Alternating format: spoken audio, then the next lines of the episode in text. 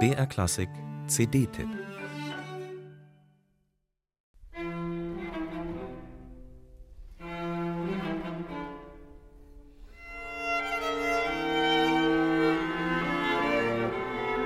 Wehe dem, der Ludwig van Beethoven einen Auftrag gab.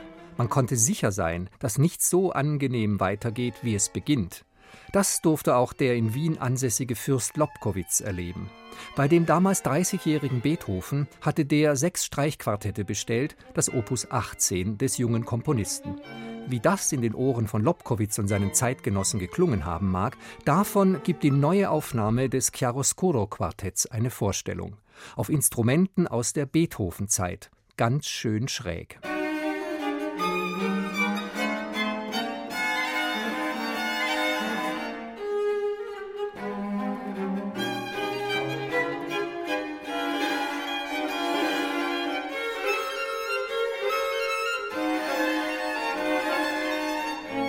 Das Chiaroscuro-Quartett. Die drei Musikerinnen plus Musiker stammen aus Russland, Spanien, Schweden und Frankreich. Ihre gemeinsame Heimat ist London. In der Musikwelt haben sie sich einen Namen dafür gemacht, den Quartettklassikern neue Klanggewänder zu verpassen, mit alten Instrumenten, Darmsaiten und historischen Bögen. Die Londoner Sonntagszeitung The Observer schrieb, sie senden damit Schockwellen zu den Ohren der Zuhörer. Beethoven hat solche Schocks sogar ausdrücklich hineinkomponiert, wie hier im Adagio des ersten Quartetts. Auf trügerische Ruhe folgt Sturm.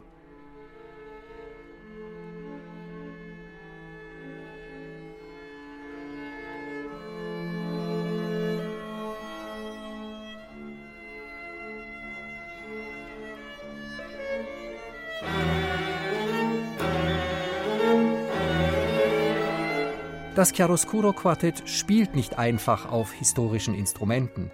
Es setzt die Darmsaiten unter Hochspannung, tanzt mit den Bögen darauf und wirbelt die Töne nur so umher.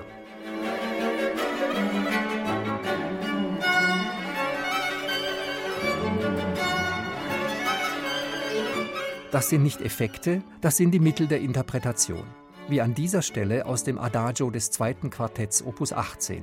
Es scheint, als wolle die Musik sich zunächst im Pianissimo auflösen, um sich danach ganz schnell aus dem Staub zu machen.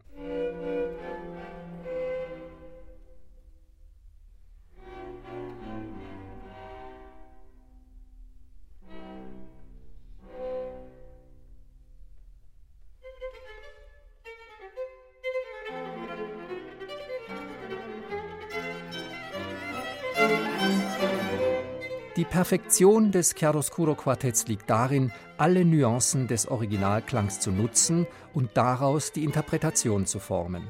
Alles wird anders.